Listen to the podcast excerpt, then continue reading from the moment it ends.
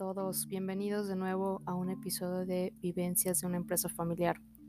Tenía mucho tiempo sin subir un episodio eh, debido a unas situaciones profesionales, pero sobre todo porque eh, he iniciado a estudiar mi doctorado, entonces se ha vuelto un poco más caótica la agenda del día, del día a día.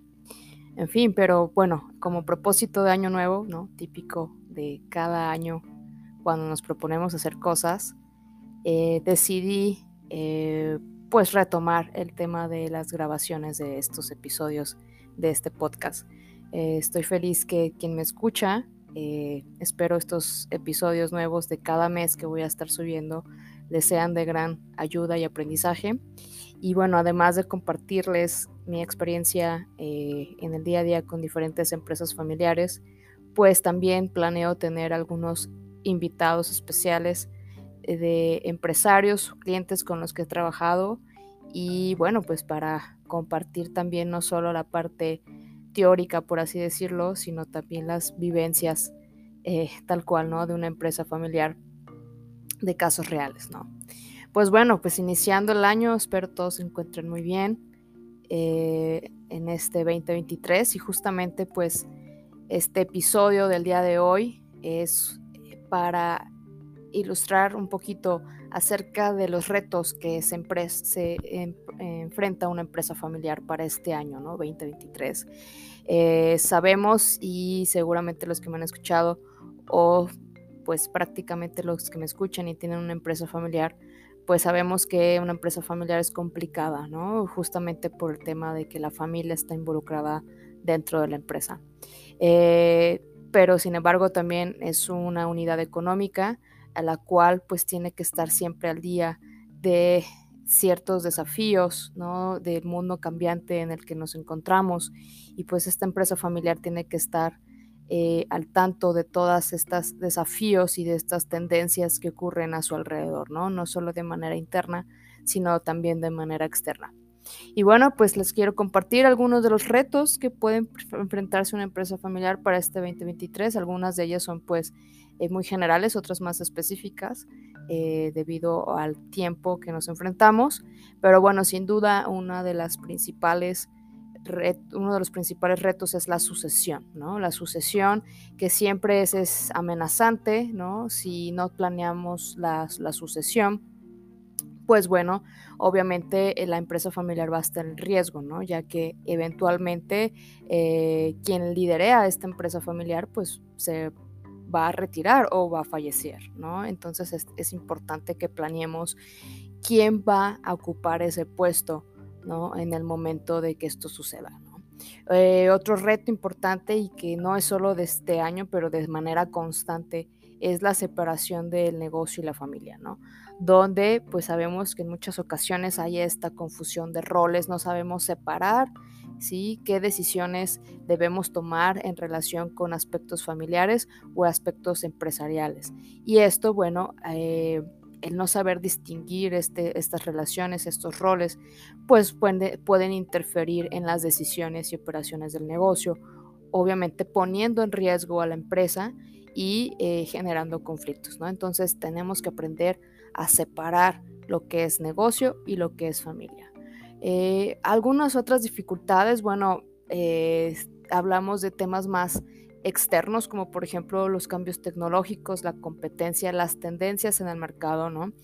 Eh, creo que el tema tecnológico, eh, toda empresa y no solo la empresa familiar, tiene que estar al día de las últimas herramientas y tendencias, ¿no? No podemos dejar al lado esas, estas nuevas tendencias tecnológicas y en muchas ocasiones la empresa familiar es muy de tradiciones, ¿no? De, no querer cambiar. Eh, yo los invito a explorar nuevas herramientas, por ejemplo, hoy en día está, está cada vez más de auge el tema de la inteligencia artificial, ¿no? Como esta inteligencia artificial, más que verla como un, que varias personas la pueden ver como un reto, como algo negativo, ¿no? Vamos viendo cómo podemos aprovechar de esta herramienta, de esta inteligencia artificial para, pues bueno, automatizar procesos, ¿no? Eh, temas de cómo podemos hacer más fácil nuestro día a día, nuestra operación, temas también de marketing digital, ¿no? Cómo podemos posicionar mejor nuestra marca, cómo podemos crear nuevos canales en las que pues nuestra marca, nuestro producto o servicio puede estar posicionado y llegar a, otros eh, nichos de mercado, ¿no? La competencia, pues día a día, pues sabemos con el tema del COVID, el tema de la pandemia, eh, hay industrias que sufrieron más, hay industrias que les fue bastante bien por el tema del tipo de giro, pero sin embargo es importante que la empresa familiar pues siempre esté enfocada y viendo qué es lo que está haciendo la competencia, ¿no? Para no dormirse en esos laureles y pues eh, identificar áreas de oportunidad, eh, de mejora, obtener eh, ventajas competitivas que le ayuden obviamente a competir en el mercado y hacer una diferenciación.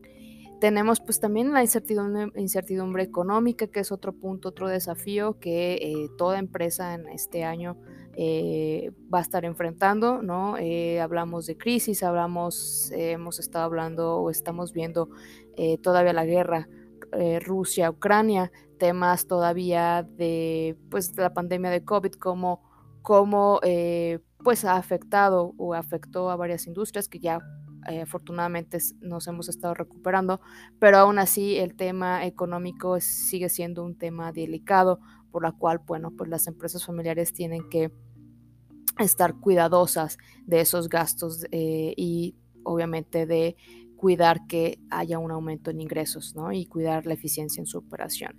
Por eso es importante pues tener un plan financiero que sea sólido para que la empresa familiar pues sea capaz de adaptarse rápidamente a los cambios en el mercado y pues minimizar un impacto en la incertidumbre que pudiéramos tener a nivel económico. ¿no? También pues temas de regulaciones, de cumplimiento, es importante que en la industria en la que estés, eh, en la que esté tu empresa familiar, pues estés siempre al día de nuevas regulaciones, nuevas políticas, nuevas eh, leyes que puedan afectar tu empresa familiar ¿no? Eh, ya sea a nivel nacional, nivel inclusive internacional, ¿no? Es importante pues estar atentos a estos cambios gubernamentales de leyes o regulaciones. Y también pues los cambios demográficos, es importante los cambios sociológicos, eh, tanto a nivel de mercado como también internamente dentro de la empresa familiar. La familia, el tema, el tema familiar también ha evolucionado con el día a día. Ya no solo tenemos familias tradicionales, tenemos diferentes tipos de familias, ¿no? Eso obviamente ah, va a afectar eventualmente o está afectando eh, a lo que es la dinámica de una empresa familiar, ¿no? Eh, es importante, bueno, hablando de cambios demográficos, cada vez la población es más, eh, es, mayor, ¿no? Va envejeciendo más, la pirámide se va invirtiendo en temas de edades, entonces pues es importante que la empresa familiar, eh, alineado con el tema de la sucesión, pues planifique el tema de la jubilación de los miembros de la familia dentro de la empresa, ¿no? Además de, bueno, estar, estar conscientes de las tendencias en el mercado eh, que van cambiando, ¿sí? Y eh, también empezar a pensar en ofrecer productos o servicios que se adapten a necesidades de una población mayor, ¿no? Que bueno, como he estado comentando, la pirámide se invierte a nivel de edades, ¿no? Ya cada vez hay más población mayor o, de viejitos, ¿no? Y hay mm, menos jóvenes, ¿no? Entonces esto va a estar obviamente incrementándose y es importante que se identifiquen qué oportunidades y qué amenazas puedo tener yo en mi empresa familiar por estos tipos de cambios demográficos. ¿no? Bueno, pues yo los invito a que eh, igual ustedes hagan un análisis de qué desafíos pueden enfrentar en su empresa familiar este 2023, qué pueden hacer al respecto, qué desafíos o también qué oportunidades se les pueden presentar a ustedes. Y les invito a identificar esos desafíos, esas oportunidades y realizar un plan de acción, ¿no? Que bueno, luego eh, podemos hablarlo como una planeación estratégica, pero va eh, pero de manera más sencilla, ¿no? Identificar desafíos, eh, identificar oportunidades, realizar un plan de acción, ¿no? De lo que puedo hacer para obviamente eh, enfrentar esos desafíos, cómo puedo aprovechar mejor esas oportunidades en el mercado.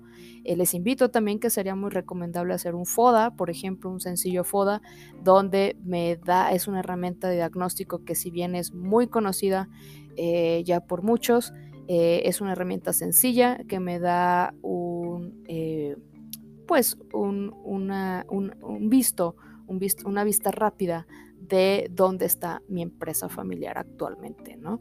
Eh, fortalezas, debilidades, oportunidades y amenazas. Una vez que sé dónde estoy parado, bueno, pues ahora sí puedo planificar hacia el futuro, ¿no? ¿Qué es lo que me hace falta? ¿Qué es lo que me hace falta tanto reforzar como qué habilidades o competencias o recursos tengo que adquirir para, obviamente, alcanzar objetivos en un corto, mediano y largo plazo. Entonces yo los invito a hacer este análisis, un, mini análisis de diagnóstico con un FODA y un plan, un plan de acción de este año para justamente, de nuevo, enfrentar desafíos que ustedes identifiquen de manera interna y externa en su empresa familiar, ¿sí? Y pues obviamente para poder alcanzar objetivos que ustedes mismos eh, puedan ir definiendo en este año.